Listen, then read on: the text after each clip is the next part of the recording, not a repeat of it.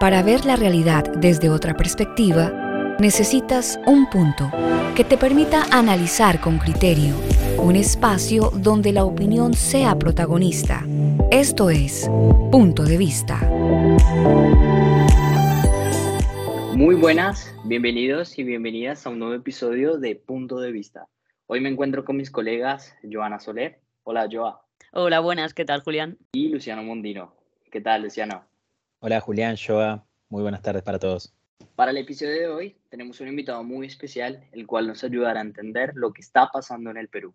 Jesús Tobar, ¿cómo se encuentra, profesor? Muy bien, gracias Julián. Eh, eh, estimados colegas, Joan, eh, me da mucho gusto encontrarme, Luciano, con ustedes para comentar acerca de los últimos acontecimientos en Perú. Bueno, Jesús Tobar es profesor e investigador de la Universidad Autónoma del Estado de México es el presidente de la Asociación Mexicana de Ciencia Política, AMESIC, y coordinador de la Red de Estudios sobre Calidad de Democracia en América Latina.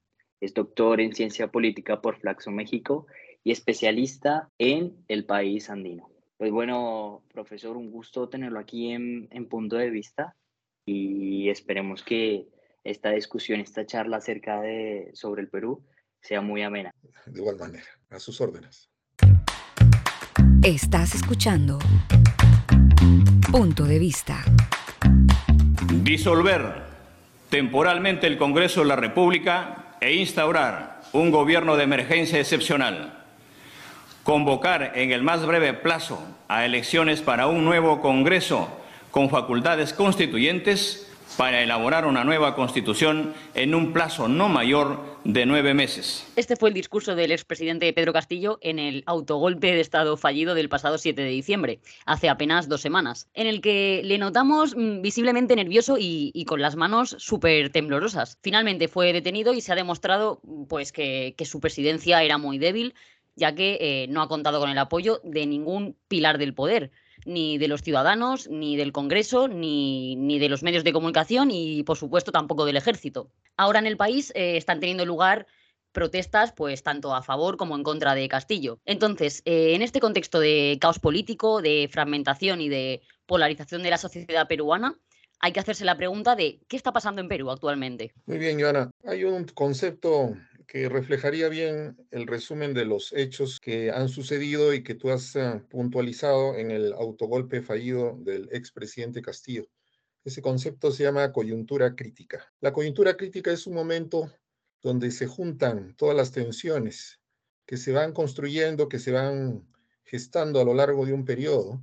Siempre hay contradicciones de clase o contradicciones de otro tipo de grupos en el poder que se van desarrollando y se van resolviendo, en algunos casos, eh, por vías institucionales o a través de lo que podrían ser movimientos sociales. En el Perú, um, esta acumulación de tensiones, de crisis no resueltas, ya tiene eh, muchos años. Podría fijar yo tres periodos, tres fechas importantes. Uno es el autogolpe exitoso de Alberto Fujimori el 5 de abril de 1991, hace 31 años, donde se resuelve un problema político, militar y económico a través de una apuesta eh, neoliberal, una, un nuevo orden político autoritario y una eh, determinada estructura económica. El segundo momento es en diciembre del año 2000, donde Fujimori, eh, ya como dictador, huye a Asia y desde ahí renuncia eh, con el pretexto de, un, de, una cumbre de países em, en torno al Pacífico. Y, y, eso genera un nuevo cambio político que es eh, la democracia, aunque con el mismo modelo económico, y el tercer momento eh, relevante eh, podría decirse que es en abril de mil, eh, del 2016, donde luego de, de, tres presidentes elegidos democráticamente, en un, en un cuarto periodo de la democracia, la candidata perdedora de la extrema derecha, hija de Fujimori, del dictador Keiko Fujimori, rehúsa reconocer el triunfo electoral de del candidato de derecha, ahí se enfrentó la derecha y la, ultraderecha, eh, Pedro Pablo Kuczynski. Y, a partir de ese momento, y digamos de la toma de protesta, de la juramentación del nuevo presidente Kuczynski, julio del 2016, ya, eh, ya no tenemos un orden institucional. A partir de ahí se pueden contabilizar seis presidentes, vacancias, cierres del Congreso y un enfrentamiento de poderes que prácticamente se va a canalizar en este cuarto y último momento en el golpe, en el autogolpe fallido del presidente Castillo. Es ahí donde la gente ya sale a las calles, donde los poderes eh, no logran tener una propuesta política y donde no hay un líder, no hay un partido, no hay un grupo social o clase social que tenga un proyecto eh, vigente o una propuesta para salir de la crisis. Eso es una coyuntura crítica, la explosión de todos los momentos y tensiones acumulados. ¿Qué va a pasar después? No sabemos, pero lo que sí podríamos decir es que lo que viene después de una coyuntura crítica ya no es igual a lo que ha venido sucediendo. Una coyuntura crítica define nuevos ordenamientos hasta que se alcance alguno. Por ahora no hay orden en el Perú no hay un orden político, no hay un orden social. Y el orden económico que también fue, mm, que se llevó de alguna manera exitosamente en estos 30, 30 años, eh, también ah, ahora está sufriendo una peligrosa parálisis. Es el momento, Joana, de lo que estoy denominando como una coyuntura crítica. Claro, es que teniendo en cuenta el, dato este de que eh, Perú ha tenido durante los últimos seis años seis presidentes distintos, que claro, es, es algo pues muy llamativo y que hace saltar las alarmas, ¿no? Entonces, en este sentido, pues, ¿cuáles serían para usted los, los problemas que, tiene Perú, ¿no? En lo que es en el sistema de partidos, que, que se puede considerar que es que está mm, roto. Sí, efectivamente, lo dices bien, Joana conoces la coyuntura, la situación política en el Perú. Eh, el Perú es uno de los primeros países en América Latina que, cuyo sistema de partidos eh, no solo se rompe, sino desaparece hacia el golpe de Estado de Fujimori hace 30 años. Se crea un nuevo sistema de partidos, sin embargo, este sistema de partidos ya no es institucionalizado. Es lo que eh, he denominado en algunas otras entrevistas o conferencias, partidos políticos privados. Ya no representan un sector de la sociedad como es la práctica, el concepto y la práctica de un partido político, sino son empresarios económicos que pues eh, se les ocurre que para reforzar sus ganancias económicas pueden incursionar en partidos. Invierten en política y esa inversión implica pues que ya desde los resultados exitosos, aquellos empresarios que logran pasar la valla electoral defienden sus intereses económicos vía el Congreso o vía el Poder Ejecutivo. Pero el trasfondo de todo, Joana, es lo siguiente, y a esto habría que aunar al, concepto de coyuntura crítica. Hoy en día lo que se refleja es el fracaso de dos grandes proyectos históricos en el Perú. Proyectos históricos que tenían un modelo político, un modelo económico, una coalición de clases, un liderazgo. Y esos dos proyectos es, por un lado, eh, la quiebra del proyecto progresista, de izquierda, estatista. Eh, habría, podríamos sumar varias palabras, pero creo que con esos tres términos nos damos una idea. Ese proyecto fracasa con el primer Alan García. Eh, digo primero porque luego tiene un segundo gobierno de carácter estrictamente neoliberal. Un, un, gobierno que va del año 85 al año 90, un proyecto de redistribución, de favorecimiento de clases populares, de una visión de Estado Nacional Popular, etcétera. Ya junto con ese proyecto se enfrentaba con Sendero Luminoso, un proyecto mucho más radical de izquierda, de cambio revolucionario, pero por una vía violenta, eh, más que violenta, terrorista. Hacia fines de los años 90, de los años 80, inicio de 90, ese proyecto fracasa con la caída del, mm, mejor dicho, el término del gobierno de Alan García, el ascenso de un nuevo gobierno de carácter estrictamente neoliberal, como es el de Alberto Fujimori, y el encarcelamiento y derrota de Sendero Minos. Entonces, eh, eh, ya en el mundo, fíjense ustedes, 1989 significa también la caída del muro, un, par de años después, eh, la caída de la Unión Soviética, la desaparición del bloque de países de Europa del Este bajo la la hegemonía comunista, Eh, entonces, es, eh, en el Perú se refleja en un fracaso rotundo de la izquierda. Y esto se ve em, claramente concretado en el resultado electoral de 1990. La izquierda reunida, que antes había logrado ganar la capital, Lima, había pasado a, segunda vuelta en 1985 con el candidato, con el líder de izquierda, Alfonso Barrantes, ya eh, logró apenas un 2 o 3%. Desapareció la izquierda eh, política, la izquierda militar, la izquierda como proyecto. Y el segundo fracaso, estimados colegas, es el fracaso de ese proyecto que empieza en los noventas y termina, va terminando en estos años. Ya el año 2017 viene una crisis neoliberal que hace caer el crecimiento económico de América Latina, en, especialmente el Perú, uno de los países que más había crecido.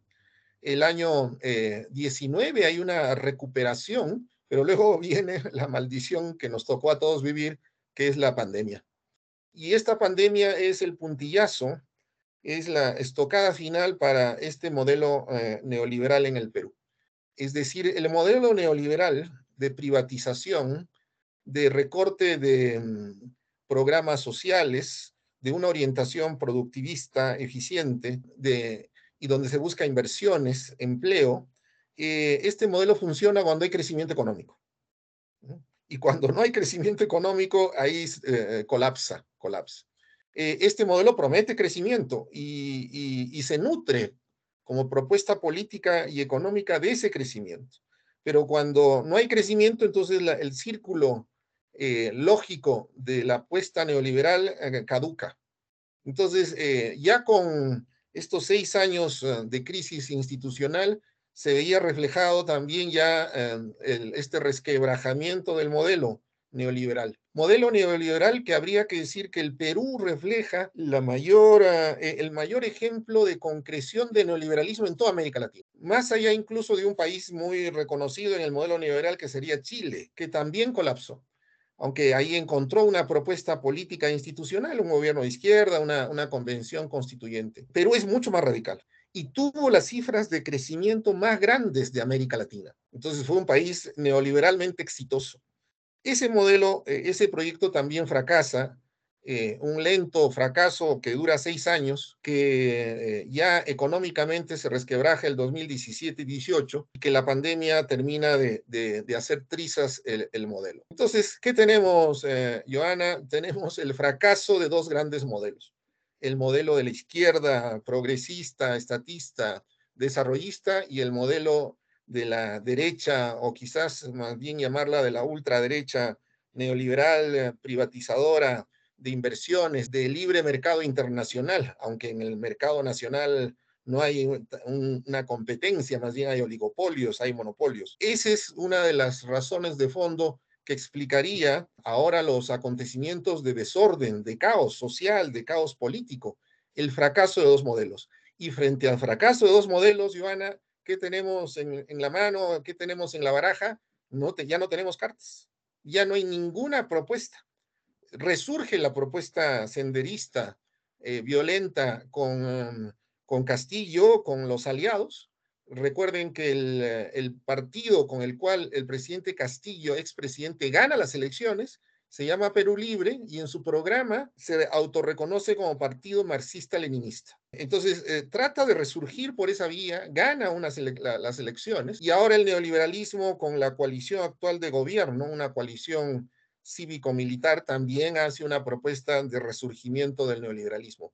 Pero ambas propuestas ya están completamente deslegitimadas en la sociedad y económicamente invalidadas en el, en el orden macroeconómico y, y social del país. Doctor Tobar, tengo para hacerle una repregunta a la primera intervención que ha hecho sobre la coyuntura crítica que me pareció muy, muy interesante. Usted señala tres, tres momentos a partir de, un año determinado en el cual empiezan a suceder episodios que marcan el andar político presente en el Perú y que explicarían en parte parte del proceso que estamos viendo hoy en día en el, en el país. Ahora, hay, hay una cosa que, a mí me, ha resultado curiosa, que quería preguntarle en primer lugar por qué. ¿Usted equipara como parte de la coyuntura crítica un golpe de Estado o una, una acción anticonstitucional y antiinstitucional, que fue la que da Alberto Fujimori en la década de los 90, con un evento que fue circunstancial del año 2016, que fue el no reconocimiento de Keiko en abril, pero que sí se produce en junio del 2016.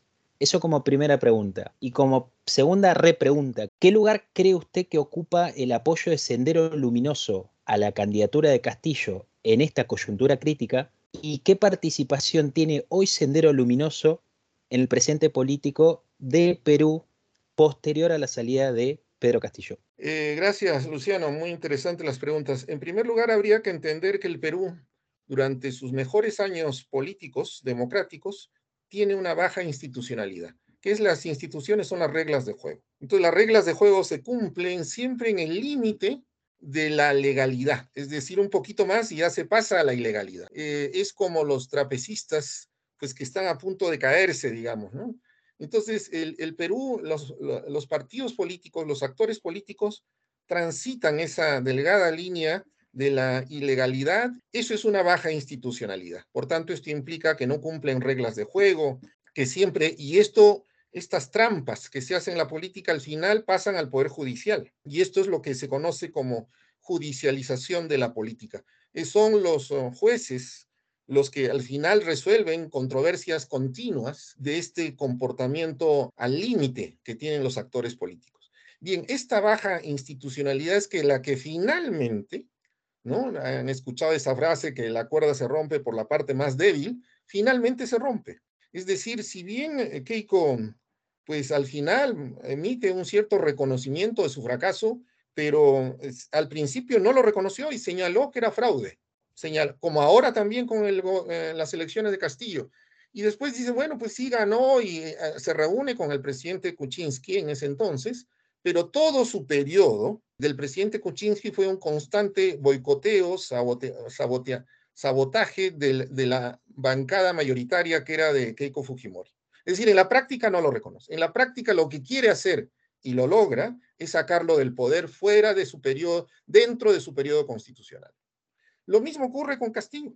Es decir, Castillo termina de, romper algo que ya estaba per se eh, quebrado, la institucionalidad política del país. En estas circunstancias de ruptura de las reglas de juego, se genera una situación de ausencia de reglas. Esto es lo que el famoso sociólogo francés Durkheim llamaba anomia. Anomia. ¿Y qué es la anomia? Donde nadie obedece las reglas de juego. Donde la regla es no obedecer las reglas de juego. Eh, en estas circunstancias de, anomia, eh, lo que ocurre es pues que eh, todos los actores ya no buscan, ya no tienen un proyecto político, sino buscan un interés inmediato. Si lo vemos en una perspectiva pandémica, la sobrevivencia, queremos sobrevivir, pero en política sobrevivir es alcanzar eh, votos de cualquier manera, de la peor manera, comprando, comprando votos. En estas circunstancias lo que se pierde, Luciano, es la democracia, porque la democracia son reglas de juego. La democracia son reglas de juego. Entonces, eh, ambos actores, si es que los agrupamos, aunque al interior de cada de estos dos polos hay, tampoco hay unidad, hay pequeños grupos, una dispersión, sin embargo podemos distinguir dos grandes bloques, ambos bloques dejan de lado el sentido de la democracia. Y el sentido de la democracia es em, un, juego político sin violencia, una alternancia política sin violencia, una canalización de diferencias a través del diálogo, de, la norma, de la ley. Entonces, ambos actores, tanto por la izquierda, deja de lado la democracia, es por eso que Castillo finalmente intenta un golpe de Estado, y la derecha igualmente. Ya la derecha pretendía sacarlo a Castillo en este año y medio eh, por vías eh, no constitucionales, inventándose normas, inventando, cambiando el reglamento del, del, Poder Legislativo para sacar a Castillo. En realidad habría que cambiar la constitución, pero no daba el tiempo para ese cambio. Entonces, bajo este eh, tema de anomia, este abandono de la baja institucionalidad para llegar a una prácticamente nula institucionalidad, lo que resulta es un vacío de poder. Cuando ya no hay reglas, ya no hay autoridades eh, eh, legales que, sean reconocidas por la ciudadanía. Por tanto, no hay, no hay legitimidad. Y frente a este vacío de poder, lo que insurge es un ordenamiento duro, eh, eh, radical en el sentido de la violencia. La gente sale a las calles, sobre todo en, regiones, eh, los sectores más perjudicados económicamente por todo lo que he descrito. Y pues frente a esto lo que surge es una respuesta militar. Los 26 muertos, todos son muertos de bala, es decir, el ejército dispara. Entonces ya tenemos, ya no tenemos una democracia. Tampoco podemos decir que hay una dictadura, ¿no? ¿Quién es el dictador? La presidenta, la vicepresidenta que ha asumido por, vías constitucionales luego de, la destitución de Castillo. No, lo que tenemos ahora es un régimen híbrido. Tercer concepto que paso a, a comentarles. Un régimen híbrido es un régimen que no obedece eh, ni a un ordenamiento ya sea dictatorial o ya sea democrático. Simplemente no hay orden. Y ese régimen híbrido implica pues una, un factor constante. ¿Cuál es? La incertidumbre. ¿Cuánto tiempo va a durar la, la, actual presidenta Boluarte? Eh, nadie podría apostarlo, nadie podría apostarlo. Así es, profesor. ¿Cuánto tiempo, qué se va a ocurrir mañana, pasado? Ahora hay una tregua de navideña, como si fuera una guerra, hay una especie de guerra. Entonces han hecho una tregua por Navidad. ¿Cuántos muertos va a haber a partir de enero? No sabemos. Este es el punto de vista de nuestros invitados. Hablando de ese régimen híbrido que usted nos comenta, eh, profesor Jesús, y la figura de Dina Boluarte, o sea, asumió como presidenta del Perú, la primera presidenta historia de, del Perú. O sea, ¿quién es Dina Boluarte. Se le ha criticado mucho por su postura un poco oportunista, se podría decir. Tengo entendido que era muy cercana al expresidente Castillo, ¿no? O sea, ¿cómo usted entiende además que alguien que fue su fórmula presidencial de alguien que está siendo condenado por corrupción y precisamente ahora esa es la bandera de, la presidenta, ¿no? La lucha contra la, la, corrupción. ¿Puede Dina Boluarte gobernar los cuatro años que quedan, profesor? ¿Usted considera que puede ser así.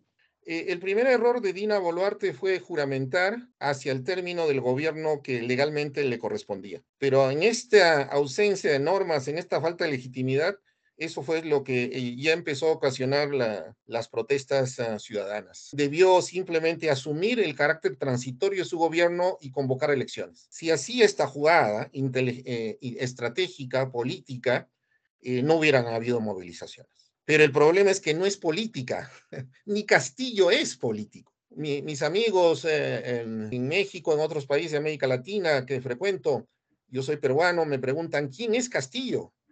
Ahora tú me preguntas, ¿quién es Dina Boluarte? Castillo y Dina Boluarte son unos señores o una señora que en este momento pasan por la esquina de vuestras casas y que no saben absolutamente nada, pero nada de política, ni siquiera del ordenamiento básico de lo que es un Estado. Eh, o sea, son personas que no solamente no son políticas, sino son altamente no preparados. Eh, antes quisiera ah, no abandonar una interesante pregunta de Luciano sobre la, la, eh, composición, lo, lo, que ocurre con Sendero actualmente. Sendero se repliega, trata de encontrar vías legales, sobre todo para sacar a su líder de la cárcel.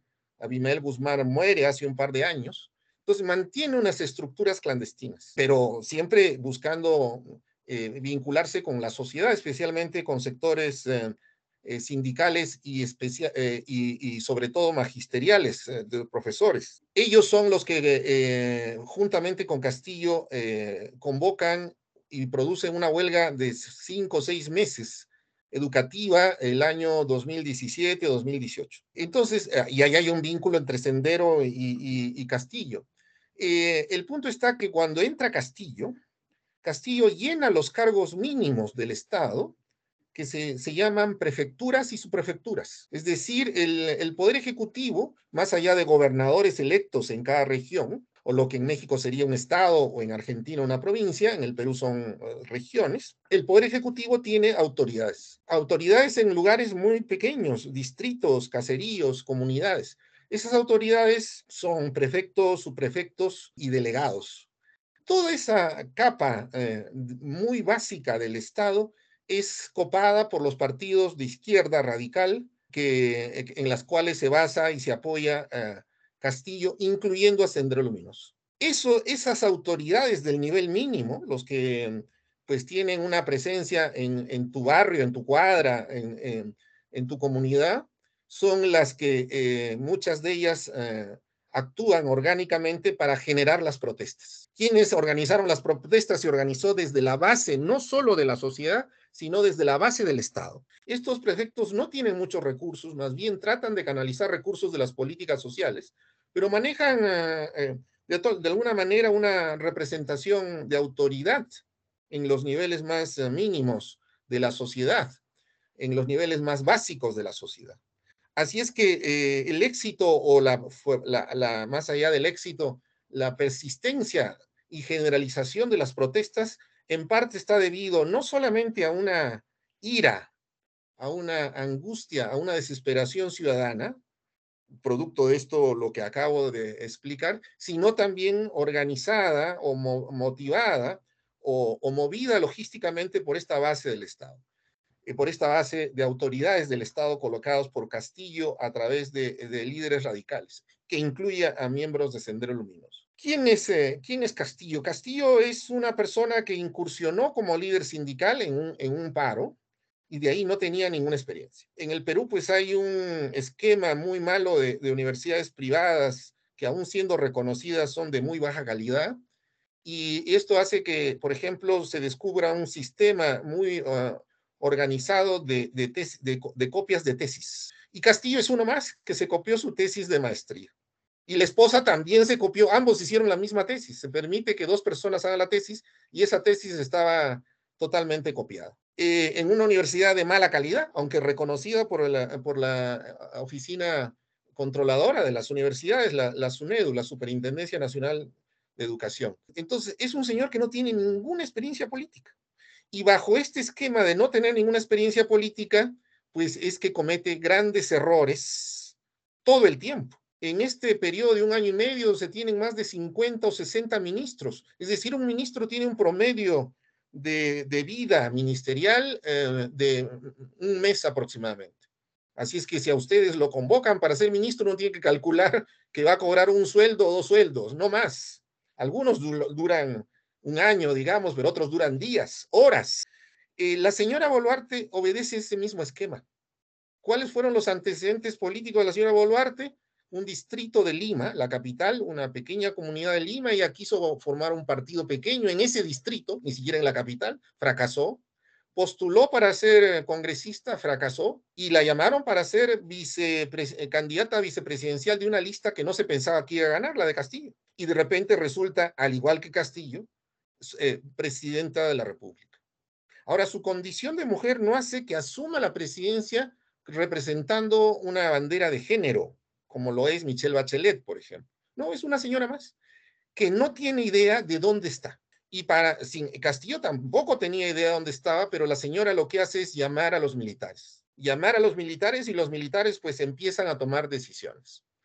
Y entonces pasa de ser una candidata de un partido de ultraizquierda, marxista-leninista, como está en su programa, sí en su programa, Perú Libre se llama el partido que ganó las elecciones, ella fue vicepresidenta en la lista de Perú Libre, a ser una candidata de extrema derecha. Ahora, hay una sorpresa de que se cambie de ser de extrema izquierda a extrema derecha en un contexto donde no hay reglas, donde los partidos políticos de derecha y de izquierda están privatizados, obedecen a dueños, incluso los de izquierda, y donde las personas que asumen cargos y candidaturas no tienen ninguna preparación política, entonces, eh, igual da, la señora no entiende qué es marxismo-leninismo o qué podría ser eh, neoliberalismo o finalmente democracia. Entonces, ahora la señora gobierna en una coalición cívico-militar bajo una orientación de extrema derecha y en esa perspectiva, pues no sabemos qué va a pasar culminada la tregua del de, de Navidad. Algo que quisiéramos preguntar y destacar que ha surgido tanto en la comunidad internacional, ¿no? Y más que todo entre Perú y México. Hasta ya una crisis diplomática entre estos dos países, ¿no? Hace poco escuchamos que el gobierno peruano declaró persona no grata al embajador de México en Perú. ¿Por qué se presenta esta crisis diplomática entre Perú y México? ¿Qué lectura tiene de esto? Yo creo que esto sí obedece a una cierta visión política. En el Perú muchas veces, muchas cosas lo que ocurre es una ausencia de preparación, de falta de estrategias, de falta de líderes Entonces hay cosas sin sentido que cuando ocurre en política uno trate de encontrarle algún sentido al fin, al fin y al cabo. Pero a nivel internacional sí hay un sentido a esta crisis. Y ese sentido es la, la ambición del presidente mexicano Andrés Manuel López Obrador de alcanzar un liderazgo latinoamericano. Ese liderazgo latinoamericano se veía, digamos, en proceso de construcción con los últimos resultados electorales. Es decir, el triunfo de la izquierda en Chile, eh, antes en Bolivia, en Argentina, más recientemente en Chile y en, Colombia. Si hoy vemos el mapa, el mapa de América Latina, y ponemos rojo a los gobiernos de izquierda y azul a los gobiernos de derecha, eh, el, mapa es eh, rojo, casi completamente rojo, con pequeños puntitos lunares azules en Uruguay, en Ecuador, en Guatemala, eh, el resto es completamente rojo. Incluso más que lo que fue la ola rosada hace una década, mucho más. Entonces, en esa orientación, en ese giro, en ese segundo giro a la izquierda, eh, pues López Obrador pretendía asumir una, un liderazgo a través de generar una gran coalición de presidentes de izquierda. Eh, sin embargo, pues la pata coja de ese, de ese escenario rojo era el Perú, con un presidente que alineándose a la izquierda, sin embargo, pues no tenía idea de lo que hacía y cometía errores frecuentemente. Pero más allá de los errores, hay que ver eh, un tema relevante. Eh, Castillo sí entró y sí hay eh, pruebas, hay procesos, y esto se va a finalmente demostrar judicialmente, entró sistemáticamente a comprometerse actos de corrupción. Hay muchísimos uh, juicios, evidencias sus aliados, sus socios, finalmente se han ah, acogido a, los beneficios de la ley para tener una menor pena y señalan a Castillo como la cabeza de estos actos de corrupción. Actos de corrupción mínimos, es decir, eh, robar en obras de menor cuantía, no como Kuczynski o Toledo, que se comprometieron a actos de corrupción de, millones de dólares, ¿no? Estos son de cientos de miles de soles. Eh, en este contexto, pues eh, López Obrador em, pretendía asumir este liderazgo y, lo impulsa aprovechando el caos, eh, la situación política del Perú. Y logra un comunicado de cuatro países, México, Colombia, Bolivia y Argentina, condenando el retiro como si fuera un golpe de Estado de Castillo y dándole su apoyo. Y esto en términos diplomáticos es injerencia política. Pero bueno, a, López Obrador no le interesa mucho eh, eh, los términos de las reglas de juego internacionales y todo lo que pueda ocasionar, digamos, la ruptura de relaciones o al menos ahora ya el deterioro, la degradación de la relación entre México y Perú. Entonces, bajo ese contexto, pues él lo que quiere es em, tomar una, un caso para asumir el liderazgo de la izquierda latinoamericana, que es muy fuerte. Y he mencionado los resultados electorales. Entonces, eh, ahí, acá en estas circunstancias, cuando hay una estrategia política, eh, estimados colegas, no interesan los hechos. Los hechos se acomodan a, la, visión o a, los intereses o sobre todo a las perspectivas que uno tiene.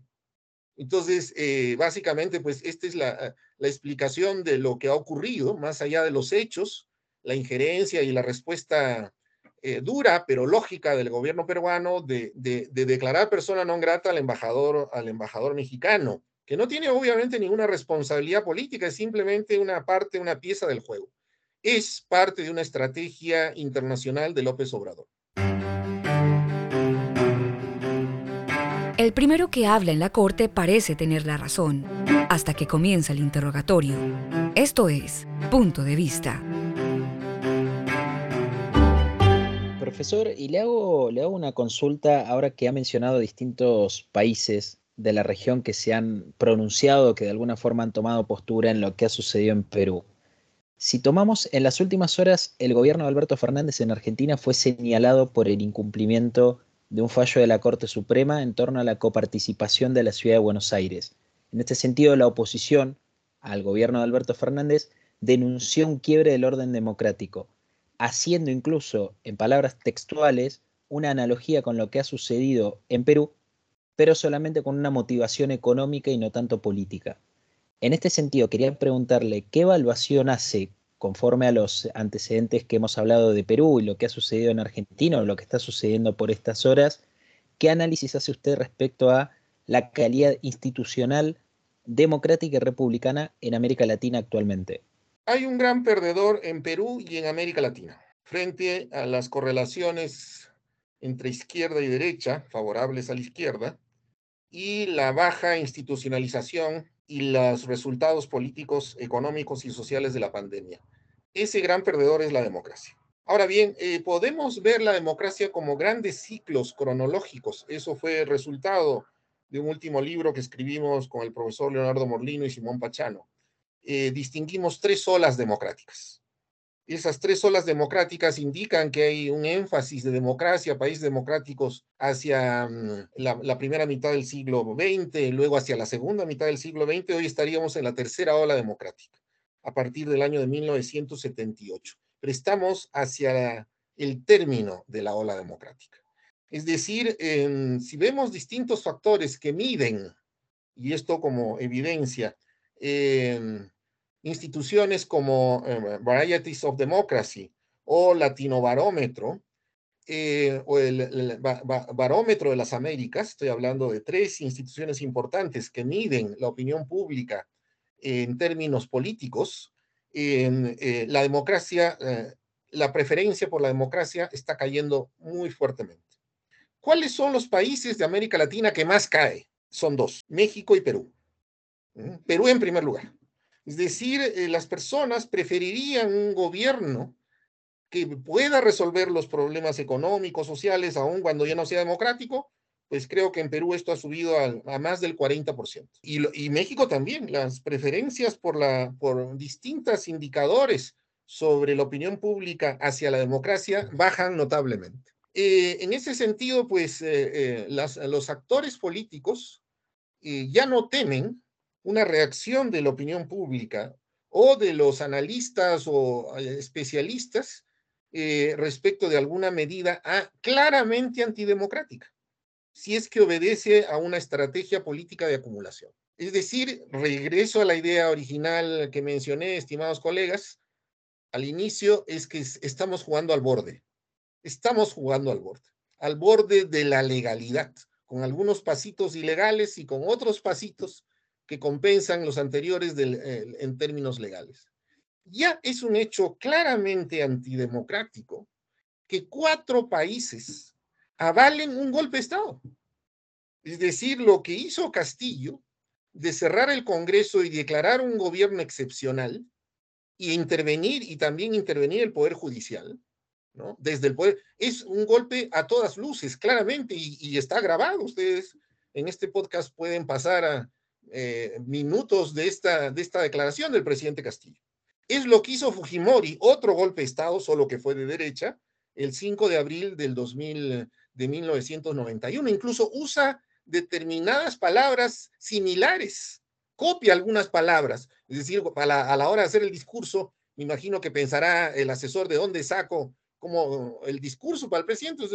ve el discurso anterior de un caso similar.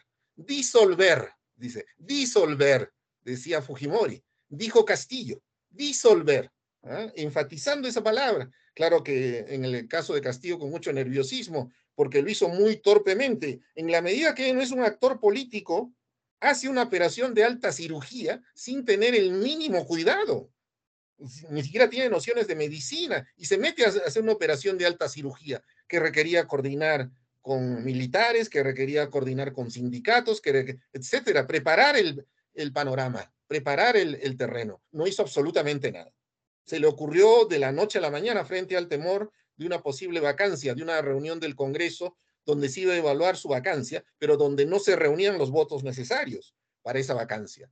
Entonces, eh, en estas circunstancias, pues eh, estamos en una situación tal que a nivel internacional, cuatro presidentes, avalan un golpe de Estado. Eso nos habla de eh, las convicciones democráticas de estos cuatro presidentes. Perfecto, Jesús. Pues nos quedamos con esto porque se nos acaba el tiempo ya. Así que muchísimas gracias por sacar un ratito para charlar con nosotros, por tus reflexiones tan valiosas y bueno, por aportar tu, tu punto de vista. seguiremos atentos a, lo que ocurre en Perú. Gracias también a, Lucho y a Julián por vuestra presencia. Y nada, recordamos a nuestros oyentes que estamos en las redes sociales como pdvista barra baja. Hasta la próxima. Síguenos en las redes sociales como pdvista-bajo. Visita nuestro sitio web pdvista.com. Esto fue Punto de Vista. Hasta la próxima.